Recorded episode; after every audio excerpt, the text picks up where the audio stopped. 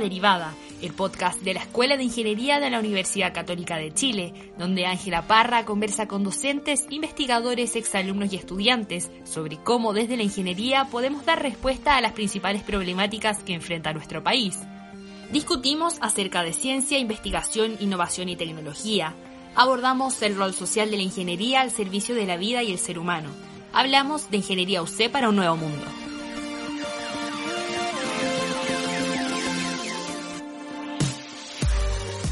La situación medioambiental es crítica. Se necesitan 1,7 planetas Tierra para sostener el modelo de vida que actualmente llevamos. Sumado a los más de 2.000 millones de toneladas de basura que se generan anualmente en el mundo. Frente al sobregiro de recursos naturales y el aumento constante de la población en el planeta, la economía circular puede darnos una respuesta multidimensional a este problema. ¿Cómo, a través de la ingeniería y el diseño, podemos alargar la vida de los productos?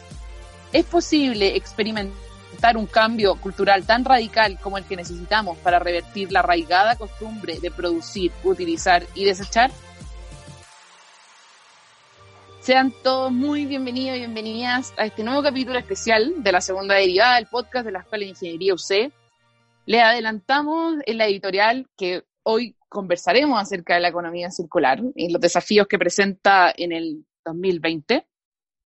Y hoy, bueno, les quiero contar que tenemos hoy día tres grandes invitados, expertos en esta materia. Eh, intenté resumir sus currículums, pero la verdad es que son jóvenes, pero han hecho muchísimo, así que espero que no me maten eh, Mariana, Daniel y Agustín.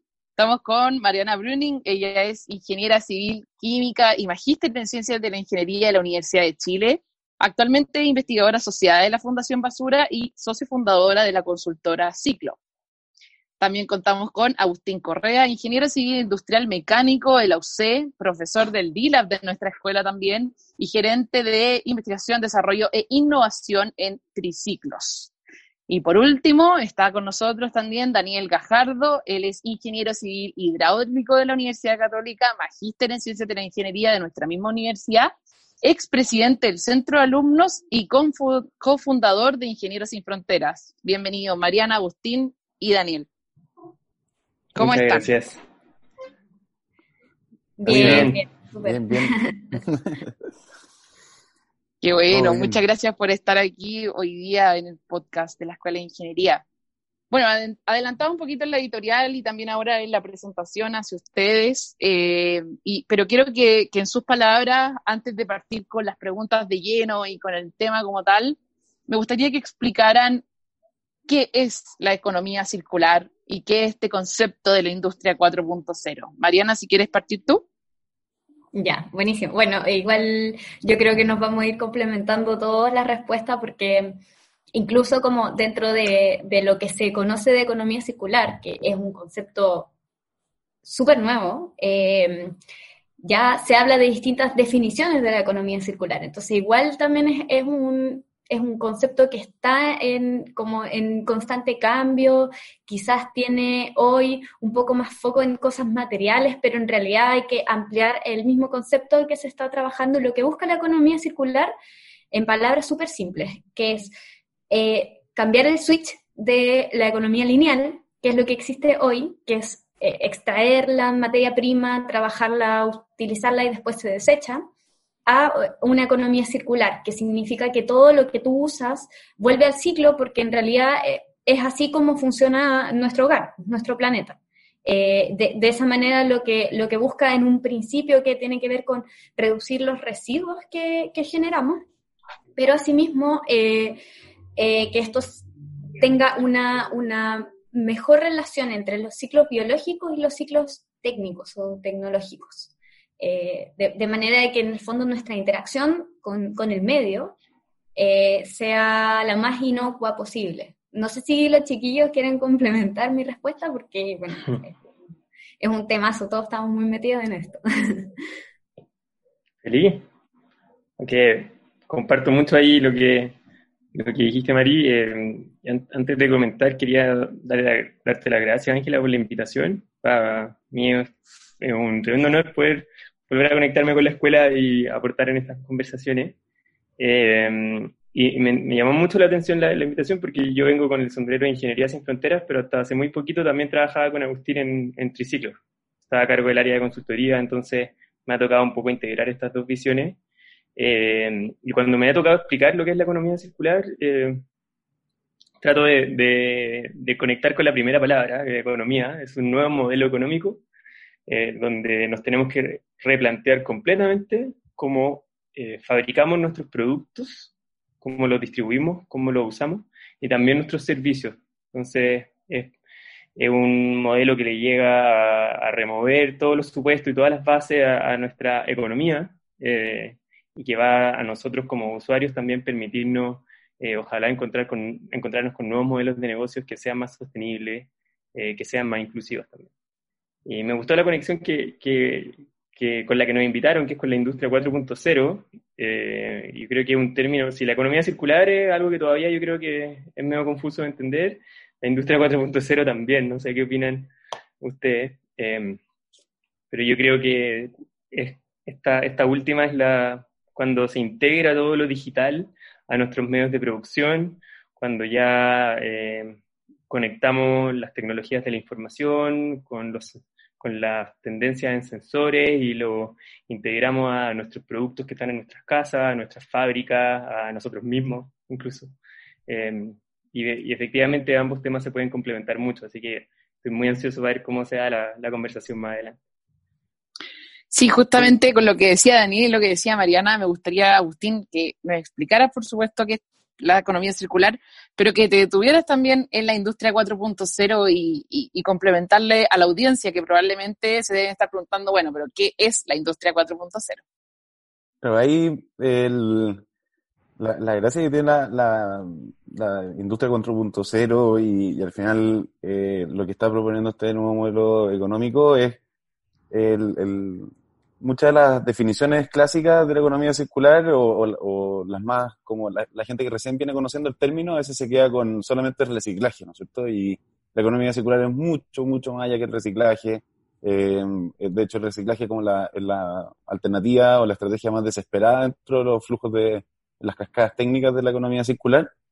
Eh, entonces, y ahí combinando con lo que dice Daniel, eh, no se trata de volver al, romanticismo de la época de nuestros abuelos, de que era todo a granel y, todo súper como slow, ¿no es cierto? O sea, recupera ese romanticismo, ¿no es cierto? Y, pero eh, montado en estas nuevas tecnologías habilitantes, nos permiten crear modelos de negocio que hace, hace unos años eran imposibles de conseguir, como por ejemplo Uber. Es un súper buen ejemplo de economía circular en que hay capital disponible, eh, están tanto las personas disponibles para trabajar los autos andando que están diseñados para eso y, mm, al final en vez de tener el auto estacionado el 90% del tiempo es darle un uso y, y con, la, eh, con el celular que, que está equipado con geolocalización, con nuevos modelos de pago, con nuevas formas de comunicarnos también, permiten que, que estos nuevos modelos más disruptivos puedan escalar. Entonces, ahí dentro de la eh, industria 4.0 se divide como en, en, tres grandes áreas tecnológicas,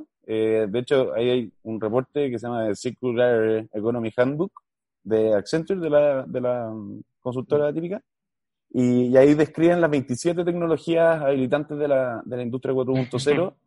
Y, es súper interesante porque también hacen un estudio, ok, eh, porque se, siente como algo súper lejano, ¿no es cierto? Pero ahí estudian también, en base a los líderes de la economía circular de hoy, qué tecnologías la están llevando. Entonces ahí aparece eh, estas tres dimensiones, físico, digital y biológico, entonces, en el, en el ámbito físico eh, está como cosas de manufactura avanzada, como la impresión 3D. En lo digital aparece de, inmediato el Internet de las Cosas y, la inteligencia artificial. Y ahí dentro de lo biológico también la creación de biomateriales o, también cómo eh, cosechar energía eh, desde, nuestro, desde nuestra relación con, con los ecosistemas. Entonces ahí hay un mundo por explorar y, y también como para terminar de complementar las dos definiciones que, nos dieron Mari y Daniel, eh, es también como que esta concepción de, economía circular, y como decía la Mari, es como súper contemporánea y va evolucionando súper rápidamente también. Eh, y ahí mencionar que la gran pega que ha hecho la, la Ellen MacArthur ha sido como poner un poco de acuerdo alrededor de siete, ocho escuelas de pensamiento que ya estaban proponiendo cosas distintas, pero cada uno de su vereda y cada uno como protegiendo su rancho, como que no se le metieran ahí, ¿no es cierto? Entonces está, aparecía Walter Stagel con la, con la Performance Economy, está eh, Polly con, con, Blue Economy, bueno, William McDonald, que es como el más eh, prominente con, con, el diseño de la cuna a la cuna, y también está toda la dimensión de la biomímesis que trae Janine Venius, entonces es una cuestión que es bien apasionante y, y personalmente a mí me pasó que, que mi, mi entrada, mi vuelta de entrada a la economía circular fue muy desde lo, desde lo técnico, desde lo, de, lo, de los ciclos técnicos. Como soy eh, ingeniero mecánico, era para reciclar plástico en una máquina que íbamos a achicar, un proceso industrial de reciclaje, full del polímero, de la energía, del watt, pero la cantidad de cosas que uno puede imitar de la naturaleza es, es muy bonito y apasionante. Sí, muchas gracias a los tres por explicarlo. Yo también quiero recordarle a la gente porque es importante que hablemos de esto y es que uno de los objetivos del desarrollo sostenible, específicamente el 12, habla de la producción y el consumo responsable eh, de toda la sociedad y la verdad es que ustedes lo mencionaban un poco, el desarrollo tecnológico va tan rápido que ningún sistema social político se puede adaptar a la velocidad a la que va este desarrollo y eso implica también que el advenimiento de la industria 4.0 en la economía como se venga, no sé si tan rápido como lo esperamos y sobre todo en Chile. Entonces, por eso mismo, mm. y, siempre en los podcasts intentamos relacionarlo con nuestro país, quería consultarles qué tan factible es la implementación de una economía circular en Chile. Yo creo que, yo creo que ya, ya está pasando y eso demuestra que es factible. O sea, ya tenemos casos eh, ejemplares a nivel nacional que han incluso se han exportado o que se han transformado en casos de estudio tremendo. Entonces es absolutamente factible. Eh, quizás, como dice eh, Agustín con el ejemplo de Uber, quizás no sabemos que, que eso es industria 4.0 o eso es economía circular, pero lo estamos viendo y estamos viendo que, que, se está cada vez comunicando más al respecto, se están empezando a hacer políticas públicas. Eh, yo creo que como que llegó para quedarse y está creciendo. ¿no? Ya pasamos un poco la barrera, en mi opinión, no sé qué opinan ustedes, eh, de ver si se podía o no se podía. Sí, yo eh, estoy de acuerdo con Daniel, em, ah, pero a veces uno, uno piensa que quizá las políticas públicas no son, no son tan duras como deberían. Y, y aquí pongo un ejemplo, por ejemplo, en Colombia, eh, tienen 0% impuesto a la importación de autos que son eléctricos. Eh, y es porque quieren también fomentar un poco eh, esta compra de cosas que van a tener menos daño hacia el medio ambiente que los autos normales. O sea, todos sabemos que la, industria automotora es una industria bastante nociva. Entonces, la, la pregunta, cuando uno pregunta por Chile es, bueno, si ya estamos con la industria 4.0 ahora, ¿cuánto nos falta? O sea, ¿tenemos que endurecer medidas o no? Eh, hace, muy, hace muy poco, en, en mayo, de haber salido la noticia de que hicimos sobregiro de nuestros recursos naturales. Entonces, estamos, estamos en un viaje de regreso, pareciera, en, nuestro país. Mm. Eh, no sé, Agustín, si tú quieres complementar la respuesta de Daniel. Sí, eh, que efectivamente hay, como dos mundos, dos, visiones, y que están moviéndose como a, a niveles distintos, a velocidades distintas. Por un lado, a todas luces, Chile es como un laboratorio ideal para eh, implementar economía circular. Tenemos eh, la ventaja de tener energías renovables súper disponibles, todo el tema del hidrógeno verde, como se ha posicionado, eh, ha, sido fundamental como reposicionarnos en el mapa, no solo por el litio, sino también por las ventajas que tenemos en energía. no sé, está el mismo Peter Ostrich, que, que es líder en, en la industria 4.0 y en, en modelos de economía circular relacionados con bombas para la gran minería. Eh, varios de, las grandes empresas en Chile se están moviendo rápidamente a la economía circular, no por, no por esta cuestión de cómo hacer subvención emocional o, porque es una cuestión que es como algo como bueno de tener, sino porque en verdad es una buena idea, es algo estratégico, es un buen negocio. Entonces, cuando es, bien entendida y se diseñan los procesos, las instituciones, las empresas desde cero con, con esto en la mente, los resultados quedan a la vista. Entonces, la, la, otra industria, la que va avanzando a otro ritmo y, y que de una u otra forma también eh, son importante el rol que juegan las políticas públicas, son a veces la del consumo masivo, ¿no es cierto?, los envases, lo que hemos visto que ha pasado con la ley REP, que ya por fin se aprobó y, y que está permitiendo... ¿Qué es la ley REP, Agustín? Ah, si que puede explicar a la audiencia. La ley REP es la, la, ley de responsabilidad extendida al productor, la, la que estipula que todos los que venden, hay seis categorías prioritarias, eh, entre ellas envases de embalaje, neumáticos, baterías, pilas, aceite lubricante y... Um, artículo electrónico. Ah, recibo artículos electro, electrónicos. Eh, entonces, eh, pone metas para la recuperación de estos materiales, eh, que son progresivas en el tiempo, y esas metas de recuperación tenéis que, estas marcas tienen que acreditar que lo, esos productos prioritarios están siendo reciclados o valorizados. Entonces, ahí la, la ley REP ha, impulsado un poco al sector privado que de repente, o más que de repente muchas, la mayoría de las veces no, no tenía muchos incentivos para hacerse cargo de los productos y, y, residuos que estaban poniendo en el mercado. Entonces, eh, con este marco regulatorio, eh, de una u otra forma se busca mm, mostrar el garrote, pero también mostrar algunas zanahorias para que también la adopción sea más, más pacífica, ¿no es cierto? Y no sea a punta de, de multa. Entonces ahí ya vemos que muchas empresas están cambiando su modelo o están apareciendo muchos emprendimientos relacionados con oportunidades que salen de la ley. Entonces ahí algo interesante de ver a la velocidad que se adecúan y también cómo eh, players secundarios de alguna industria van copiando estrategias que están tomando los líderes. Entonces ahí eh, corren con ventaja varias industrias en Chile. Igual, quiero. Ah, pero. dale, dale, dale, Nos, nos motivamos, sí.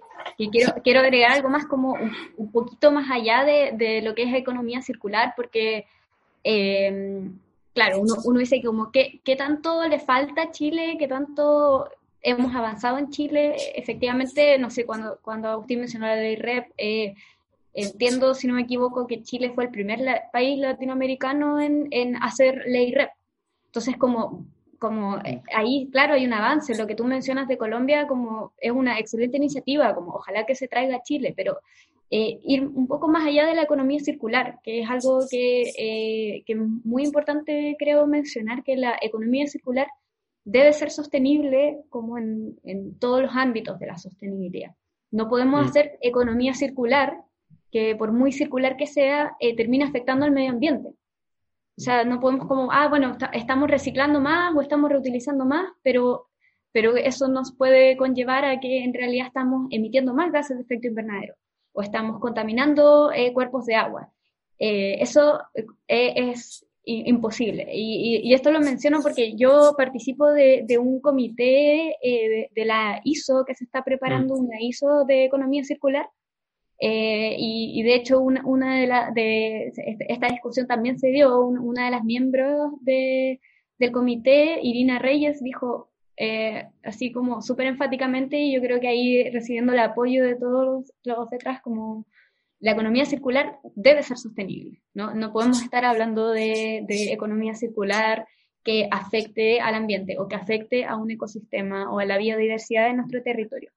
Y en ese sentido, yo creo que eh, ahí hay, hartas cosas que Chile tiene que trabajar. O sea, em, la reactivación económica que se está hablando mucho en, estos días debe ser sostenible. Eh, em, quizás ciertas controversias que sean de las evaluaciones de impacto ambiental, y yo, yo personalmente creo que eh, no se deben flexibilizar las evaluaciones de impacto ambiental porque el, mantener los territorios tiene que ser una prioridad, o sea, lo que estamos cuidando en nuestro planeta tenemos que mirar nosotros, especialmente como ahora que estamos hablando de la ingeniería, nuestra, nuestro eh, concebir, diseñar desde la ingeniería debe ser con una mirada a futuro y mirando como a todos los actores eh, y mirando a todos nuestros ecosistemas. Yo estoy muy de acuerdo, Mariana, que, bueno que tocaste el punto, porque si bien, como decía Daniel al principio, y esto es economía circular, eh, es un problema multidimensional, ¿cierto? Mm. recoge lo social, lo político, recoge también lo económico y lo mete todo en una juguera y hay que sacar lo mejor de eso, por eso uno también dice tiene que ser sostenible en lo social también, no solamente el producto en sí mismo. Entonces quería preguntarte, Daniel, aprovechando que iba, quería hablar antes de Mariana, eh, cuando hablamos de sostenibilidad, ¿a qué nos referimos? Cuando la Mariana dice, oye, la verdad es que hay que enfocar la ingeniería a que, a que la ingeniería también haga y produzca cosas que sean sostenibles. y cómo también hacemos un cambio cultural, porque está bien que se produzcan cosas que vayan en pos de las economías circulares, de la sostenibilidad, pero otra cosa es que la gente las consuma infinitamente. No importa cuántos sostenibles sean, si vamos a seguir consumiendo de la misma forma que consumimos ahora. Mm, claro. Varias preguntas en una igual, pero voy a tratar de hacer el empeño. eh, yo creo que la idea principal acá es que ni la economía circular ni la industria 4.0 son un, bien en sí mismo. O sea, no, son modelos que nosotros podemos decidir usarlos para bien o para mal. Eh, y William McDonald es un ejemplo muy bueno eh, diciendo, si yo pescara un material tóxico y lo meto a la economía circular, eh, estoy dejando la embarrada porque estoy circulando una y una y otra vez un material que está dejando toxina a medida que circula. O sea, no, mm, por lo mismo, la economía circular por, por sí sola no es, no es algo bueno, sino que yo creo que tenemos que saber usarla para, para, para como dice la Mari, para la sostenibilidad. Eh, y, y, para mí, eh, un desarrollo que es sostenible, un desarrollo que es profundamente respetuoso con las personas, un desarrollo que es respetuoso con la naturaleza, que, que obliga a que todos nosotros no nos sintamos con el derecho de transgredir eh, los derechos ni de un ecosistema, ni de una comunidad, y que, que, nos replanteemos efectivamente no, no solo la palabra sostenible, sino también qué es lo que vamos a entender por desarrollo. O sea, qué, qué es lo que queremos hacer crecer o si es que es necesario seguir creciendo. Eh, porque muchas veces nos quedamos, cuando uno habla de desarrollo sostenible, nos quedamos pensando en qué significa ser sostenible, pero también yo creo que igual de importante eh, hacerse la pregunta de qué significa ese desarrollo. En general, para mí, eh, significa eh, que las personas puedan tener ojalá las libertades para tratar de seguir la vida que quieren en respeto con las otras personas y también con el lugar donde viven. Eh, y eso significa no, no, no alterar profundamente un, un, ecosistema natural por, por querer generar una, una, producción de algo, o sea, pensar bien cuáles son las consecuencias de largo plazo que eso va a tener, porque a la larga, y algo que se nos olvida, sobre todo ahora que estamos todos encerrados en, en nuestras casas, eh, a la larga, a la larga, al final del día, estamos todos somos todos absolutamente dependientes de los ecosistemas naturales eh, y también lo que hacen nuestros vecinos nos afecta muy directamente a nosotros. Que el coronavirus nos está enseñando eso. Eh, entonces, si yo no soy respetuoso ni con mi vecino ni con mi ecosistema, a la larga yo también voy a salir perdiendo. Entonces, yo creo que esa sostenibilidad, eh, la palabra central es ese respeto que nos permita asegurar más y más generaciones futuras que no van a tener que salir a resolver problemas muchas veces, y para terminar la idea, yo creo que a nosotros nos ha tocado ser un poco la generación que es como que está tratando de, de, limpiar la casa, de como apagar el incendio. Eh, no sé si ustedes, eh, cada uno de los aquí presentes tiene esa sensación. Yo a veces me siento en mi trabajo así, eh, como tratando de arreglar una embarrada.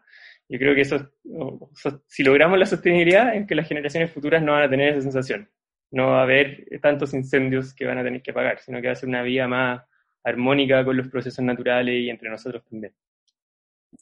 Y esta vía armónica que comenta Daniel, de todas maneras, creo yo, y esto es lo que leí antes de llegar a este podcast, porque no es mi área de estudio, pero, pero lo comparto, eh, viene dado por el origen de todo esto, por el inicio. Y el inicio pareciera estar en el diseño en cómo diseñamos los productos. Y, y, esto un poco, bueno, Agustín, que trabajas en triciclo, en triciclo dicen que la basura es un problema de diseño. Entonces, ya que eh, eres bastante experto en el área, te quiero consultar eso. ¿Cómo hacemos que el diseño cambie? ¿Cómo le metemos ingeniería para poder hacer y consolidar la economía circular? Claro, y ahí a nosotros nos pasó que entramos más o menos juntos con Daniel y, y, y fiel al estilo de la nueva generación empezamos a cuestionar todo lo que se hacía, ¿no es cierto? Hasta que llegamos a esa frase y dijimos, ya, pero, a ver, ¿cuánto será que de verdad es un error de diseño?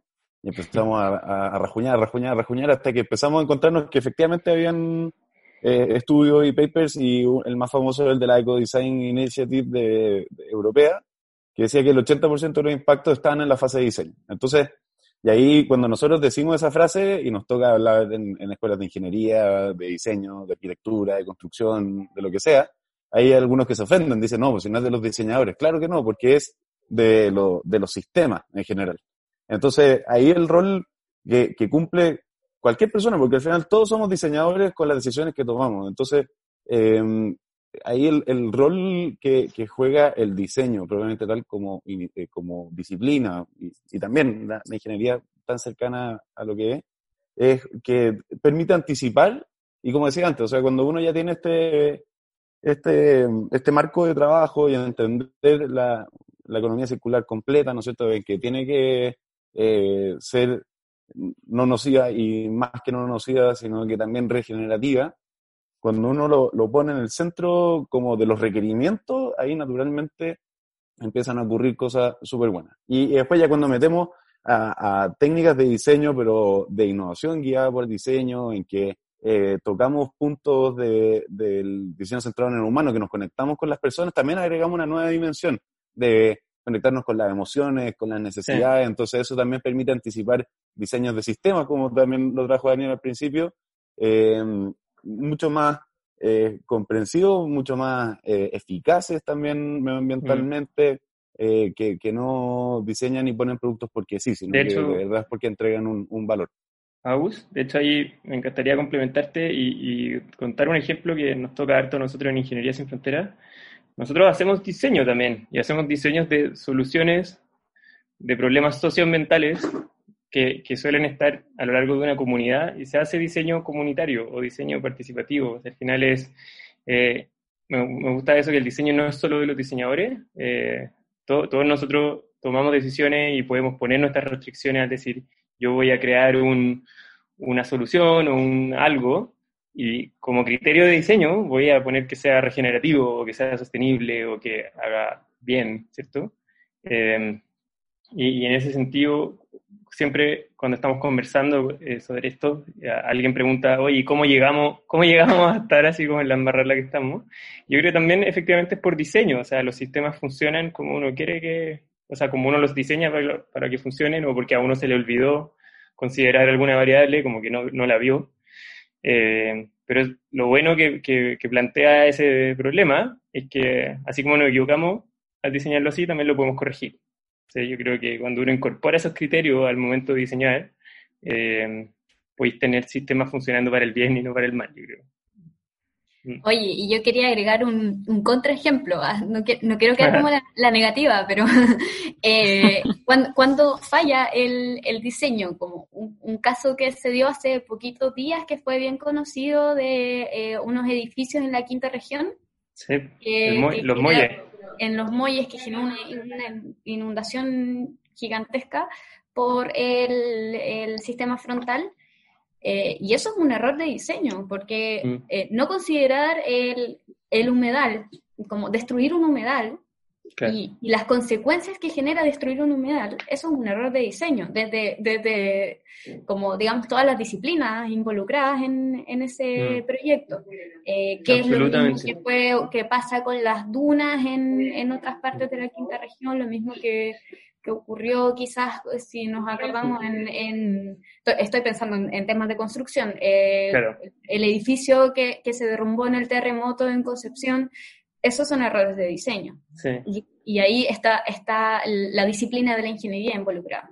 Por eso, por eso yo hablaba un poco del, del respeto, porque yo creo que si yo, no sé, pues imagínate si a nosotros que estamos acá nos toca diseñar ese edificio en, en la quinta región que, del caso que hablaba ahí, eh, probablemente le asignaríamos mayor respeto a su humedal eh, y nos cuestionaríamos como el impacto que le vamos a generar. Como que no, no, yo, yo no pasaríamos por encima de eso. Sí. Entonces, hoy día... Nosotros necesitamos esa formación. Yo, eh, esa es mi opinión. Como nosotros necesitamos entender, en, entender como el, eh, el rol del humedal, eh, mm. porque, porque vamos a afectarlo. Sí, bien, es que todo, está, todo está conectado, en verdad. Como es, es, un cambio cultural gigantesco el que hay que hacer en la mm. sociedad. Vieron hoy día, no sé, eh, se lo recomiendo, un, un video que, que salió en redes sociales de un par de orcas en un fiordo en el sur, tratando de como atravesar unas rejas de una salmonera. Eh, entonces, hacia el final ese es el mejor ejemplo de como qué, qué respeto nosotros le estamos presentando a ese fiordo, a, a esa ballena que está allá, a ese lugar. Eh, porque nuestras intervenciones tienen consecuencias y, y puede que sean malas, pero por último gestionémoslas o al contrario, tratemos de que sean buenas, Que, entremos como mayor respeto a eso, a, los funcionamientos de esos ecosistemas. Y no, tener como menos impactos negativos, sino que generar impactos mm. positivos. Y de hecho, como cuando tocaste esto, yo por eso siempre como que vuelvo, hay que, hay que ir muy a la raíz, hay que ir al diseño y también hay que ir a la educación. O sea, mm. a, mí, a mí me pasa porque yo también estoy bien involucrada en, en voluntariados que tienen que ver con eh, conservación de, de, vida marina. Y, y cuando hablo con, con, amigos míos cercanos también del mundo de la ingeniería, así como ver un video de una orca, y dicen como, ¿hay orcas en Chile? Eh, entonces tenemos un absoluto desconocimiento siquiera de, las especies que habitan nuestro territorio. Sí, sí. Exactamente. nosotros no estamos en, sorry pero en, en, ISF, en Ingeniería Sin Fronteras, nos estamos tratando de meter el tema como curricular o de educación. Hay, hay un concepto que, que, nosotros estamos tratando de poner sobre la agenda, que es la ingeniería humanitaria. Eh, pero ese, ese apellido tiene un poco una connotación eh, distinta a la que nosotros le estamos dando. A, veces cuando hablamos de como algo humanitario pensamos en ayuda para un desastre natural, eh, como mandemos comida, ¿cierto? Pero, pero cuando uno indaga un poco más, eh, hacer ingeniería humanitaria es hacer ingeniería tomando en consideración las emociones de las que habló Agustín, o el rol del ecosistema, o, la cultura que hay en una comunidad, entendiendo que ese diseño ingenieril que uno está poniendo eh, o que está desarrollando, eh, va a insertarse, como dijiste tú, Ángela, en un contexto sociocultural o se va a meter todo en una juguera. al final, eh, a nosotros nos enseñan a veces a como hacer supuestos en nuestras ecuaciones y a decir, ah, ya, pero esto, supongamos que se mantiene constante. Bueno, en la práctica no se va a mantener constante o no, uno no va a poder aislar los efectos porque funcionan de manera muy compleja las cosas yo creo que eh, si la universidad está para prepararnos para la complejidad, deberíamos empezar a incorporar esas cosas, yo creo, en, nuestra formación. ahí yo solamente quería traer a la mesa dos, dos, dos como dos conceptos ahí pegaditos al, al, tema, que eh, una de las definiciones de como sostenibilidad de William McDonald, que es amar a todos los niños de todas las especies por todos los tiempos para siempre. Entonces es como el, mayor ejercicio de empatía que uno puede hacer, ¿no es cierto? Como en verdad tengo que preocuparme, si que estoy, voy a hacer un edificio al lado un humedal, bueno, cómo va a impactar a, a, las crías de esos pajaritos, de esa ave migratoria. Y, hay otra, otra que, que, yo creo que ahí tenemos algo para conversar alrededor de la, de la siguiente, que es algo que dice Gonzalo Muñoz, que es el cofundador de Triciclos, que dice que el liderazgo femenino eh, alto en empatía y bajo en carbono. Eh, y, algo que yo le encuentro también toda la razón, porque uno ve la historia para atrás y todas las guerras son siempre lideradas por hombres y el, el que quemaba más eh, diésel y petróleo y el que ponía más fuerza bruta y al final eh, lo que traen eh, las mujeres a la mesa es esa empatía, ese como cariño que, que, que se, se, puede enseñar. Y algo que, que hay que hacer urgente, independiente si es que ingeniería o no, o sea, es algo que uno asume que es como que es porque alguien es, mejor o, peor persona, pero algo que sí se puede enseñar, que se tiene que ejercitar y, que de todas maneras puede cumplir un rol súper fundamental en, en, las distintas mallas curriculares. Absolutamente. De hecho, ahora, o sea, te moví como hace poco hicimos una alianza con una organización de alumnos de la escuela, eh, se llama Ingeniería para Chile, y se acercaron a nosotros pensando como, oye, armemos un voluntariado y después de dos conversaciones fue como, armemos un modelo de intervención para la escuela, o sea, vámonos en la volada, Brigio. Y, y, la recepción que eso tiene en un alumno de primer año que está encontrando su camino o que está terminando, o uno de sexto que está terminando su tesis y quiere ver cómo se enfrenta al mercado laboral es tremendo, porque, porque yo creo que se están volviendo tan urgentes los problemas, se están volviendo tan evidentes más que urgentes, eh, que ya es imposible ignorarlos. como cuando uno ya se hace consciente de que hay, una embarrada, eh, mirar para el lado es algo que yo creo que ya o imposible de hacer. de todas maneras, bueno, la, Mariana le hizo el guiño a la educación, pues ella dijo que había que, mm. que, meternos en la educación y eso es lo que hace Ingeniería eh, para Chile, que el, el, el, proyecto de la Escuela de Ingeniería de, de la UC, bueno, Ingenieros Sin Fronteras también nació de la UC, ¿cierto? Con, con Daniel. Y es lo que hace la Universidad Católica completa, que, que, ahora está como liderando los rankings en términos de sustentabilidad, Pero antes de, de, irnos a, esto de la educación, que, que probablemente yo sé que Daniel quiere interceder en la escuela y en, las mallas, pero me, me quedó una frase dando vuelta de Agustín que yo creo que es muy importante, porque como decía hace unos minutos atrás, yo no soy del área, pero me interesa y es porque, bueno, Agustín dijo, todos somos diseñadores al momento de tomar decisiones. Y eso es muy importante porque involucra no solo la ingeniería en diseño, sino que a todas las ingenierías y a todas las personas que están haciendo ingeniería diariamente. Bueno, acá mismo ustedes son ingeniería química, hidráulico y mecánico. Mm. O sea, no puede ser más interdisciplinario este grupo eh, para poder enfrentar estos problemas. Entonces, llevándolo un poco a, a, lo que estamos viviendo ahora, porque siempre intentamos mezclar con la pandemia para que la gente no crea que estemos hablando cosas sin, sin ver la realidad. ¿Cómo metemos la ingeniería eh, en la economía circular que se viene ahora mismo, dada la pandemia del coronavirus? O sea, yo no sé si ustedes han visto, probablemente sí, las imágenes de las islas de mascarillas y el dolor es tremendo. Uno se resiente al ver eso. Y, dice aquí falta ingeniería. Entonces, les quiero hacer la pregunta, y el que quiera la contesta, pero ¿cómo metemos la ingeniería en esto? Uy, qué, qué difícil pregunta. Yo creo que es, la pregunta como más difícil de, de, las que nos han hecho, porque eh, yo, o sea, yo creo que todos nos hemos visto enfrentados además porque estamos en una, en, en un contexto eh, particular y extremo, eh, en, que, en que hoy lo que tenemos que poner em, como número uno en prioridad es eh, la salud y, y, el sistema como sanitario nacional, global. o sea, como que, es algo que a mí me, me, gustó mucho cuando empezó como, como un, un, aspecto positivo en términos de, de, la pandemia, que era este pensar colectivo. O sea, si yo me enfermo, eh, puedo enfermar a muchas personas detrás de mí. Entonces, en realidad lo que yo tengo que cuidar, que, que son pequeños cambios de hábito, eh, puede, puede generar para bien o para mal como importantes impactos en muchas personas. Y, eso, por ejemplo, en, mi caso en términos de residuos, porque yo vivo una, una vida muy baja en residuos, eh, o la viví al menos como antes de la pandemia, que, que tiene que ver con, con, no usar ciertas cosas, elegir eh, mm. consumir más, más consciente. Eh, sin, sin, extremar tampoco, o sea, como que creo que es súper importante también mencionar como usar lo que uno tiene y, ser como eh, más austero, porque no, no, tiene ningún sentido, ah, voy a ir a comprarme ah, todos los frasquitos eh, hmm. bonitos para ir a, comprar al granel. Eso no tiene sentido.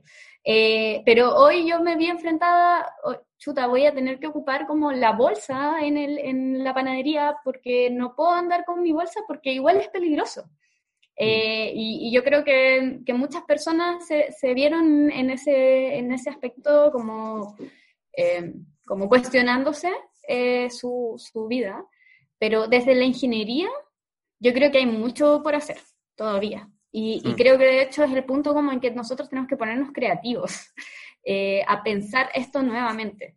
en términos, los términos, como los aspectos sanitarios son súper complejos incluso el cómo, se, cómo uno se, se deshace del desecho, como lo, que mencionaba Agustín, que el reciclaje es como la última opción, pero cuando estamos hablando de cosas sanitarias, como eh, todos los, los, residuos eh, de la medicina, pasan por otro proceso, como no sé, nunca vaya a reciclar un, un residuo hospitalario, eso se incinera y, mm. y, eso es aún mayor en esta época de pandemia. Así que yo, yo dejo puras interrogantes, en verdad no sé si tengo una respuesta para eso. No tengo una Hay que ponernos creativos, esa es mi... Pero yo creo que eh, a mí se, se, me vienen a la cabeza dos, dos temas. Primero, yo creo que es más barato prevenir que después hacernos cargo de, de, de, lo que ocurra después. Y yo creo que lo, lo primero que tenemos que reconocer es que eh, si bien nadie lo podía anticipar, el coronavirus, uno podría argumentar de que en gran medida ocurre por, por nuestras prácticas, por los hábitos humanos eh, o que iba a ocurrir tarde o temprano y que va a volver a ocurrir si no hacemos algo distinto. Eh, eso es lo primero. ¿qué, ¿qué, hacemos para evitar que ocurra? Y ahora se está hablando mucho de, bueno, tenemos que, tenemos que reactivar la economía, eh, hagámoslo de manera sostenible. Y el tema de Build Back Better o reactivación sostenible se ha puesto sobre la mesa y cuando uno mira eh, las distintas propuestas, eh, todas de una u otra manera involucran tecnología o todas de alguna u otra manera involucran sistemas complejos, donde yo espero que, que las ingenieras y los ingenieros que participen del diseño de esas soluciones eh, traigan estas cosas sobre la mesa, o sea, que no se olviden de que si no le ponemos el apellido sostenible a esta reactivación, bueno, va a volver a pasar más rápido de lo que nos gustaría la situación en la que estamos, o va a venir otra peor. Eh, entonces, ahí espero que, que toda la agenda de, creación de empleo, de transición hacia energías renovables, toda la innovación que viene con el hidrógeno, etcétera, etcétera, o la implementación de muchas políticas públicas que yo creo que se van a venir a futuro, vengan con, como en inglés suena muy bien, era con green strings attached. Así como en vez de no strings attached, que vengan con green strings attached. Que, que esta reactivación venga con eh, restricciones de sostenibilidad. Eh, pueden ser de millones de tipos, pero ahí, ahí la ingeniería va a tener muchísimo que decir porque todas van a involucrar de alguna u otra manera tecnología, digitalización, industria 4.0, eh, o como dijimos antes, sistemas que son súper difíciles de modelar. Y habla, espérate, solo voy a terminar la idea. Eh, cuando justo el día que, que, el ex ministro Jaime Manovich habló que le habían fallado sus modelos, eh, no sé si se acuerdan de ese minuto, como que reconoció que, que todas las predicciones y los modelos que, que había estado usando para tomar decisión no le habían achuntado a la, a la realidad del coronavirus en Chile. Me tocó participar en una reunión con, con otras como ingenieras, ingenieros más, más senior, con una trayectoria increíble, eh, y uno de ellos recogió esa frase y dijo, bueno, muchas de las cosas que nos enseñan en la escuela es a modelar, eh, modelar sistemas que son tan complejos como una pandemia. Eh, entonces, ¿qué, qué, mejor aporte que podríamos empezar a hacer nosotros como ingenieros e ingenieras a hacer mejores modelos, que incorporen esas variables y que hagan que un tomador de decisión tenga mejor información o que un sistema eh, reconozca los daños que podría estar generando para hacerse cargo de eso. Ahí un tremendo desafío para nosotros como profesionales. Mm. Muchas gracias. Bueno, de todas maneras, yo creo que, quedan muchos desafíos después de esto y, y no solo ahora, antes, hace unos meses era solamente pensar en la pandemia, ahora también es pensar en la post pandemia, en cómo nos levantamos de todo esto y en cómo repensamos las cosas que hayamos hecho, en cómo repensamos la industria, cómo también le damos un giro más verde a, lo que estamos haciendo desde el punto de vista del consumo y de la producción. Les quiero dar las gracias a los tres, a Mariana Agustín y a Daniel, por haber estado hoy día aquí con nosotros en este podcast. Ha estado muy buena la conversación, pero tengo que cortarlos por, por tiempo. Eh, y contarle a la audiencia que el domingo 12 de julio vamos a publicar el podcast con el profesor Giancarlo Troni y su publicación en la revista Nature acerca de las criaturas marinas desconocidas translúcidas. Un nombre muy extraño, pero les aseguro que, va a estar muy bueno.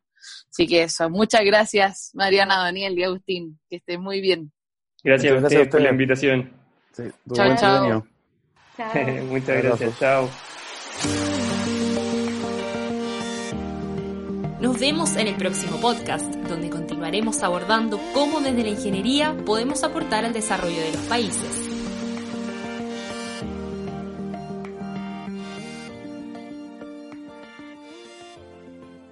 Las opiniones vertidas en este podcast son de exclusiva responsabilidad de quienes las emiten y no de este canal.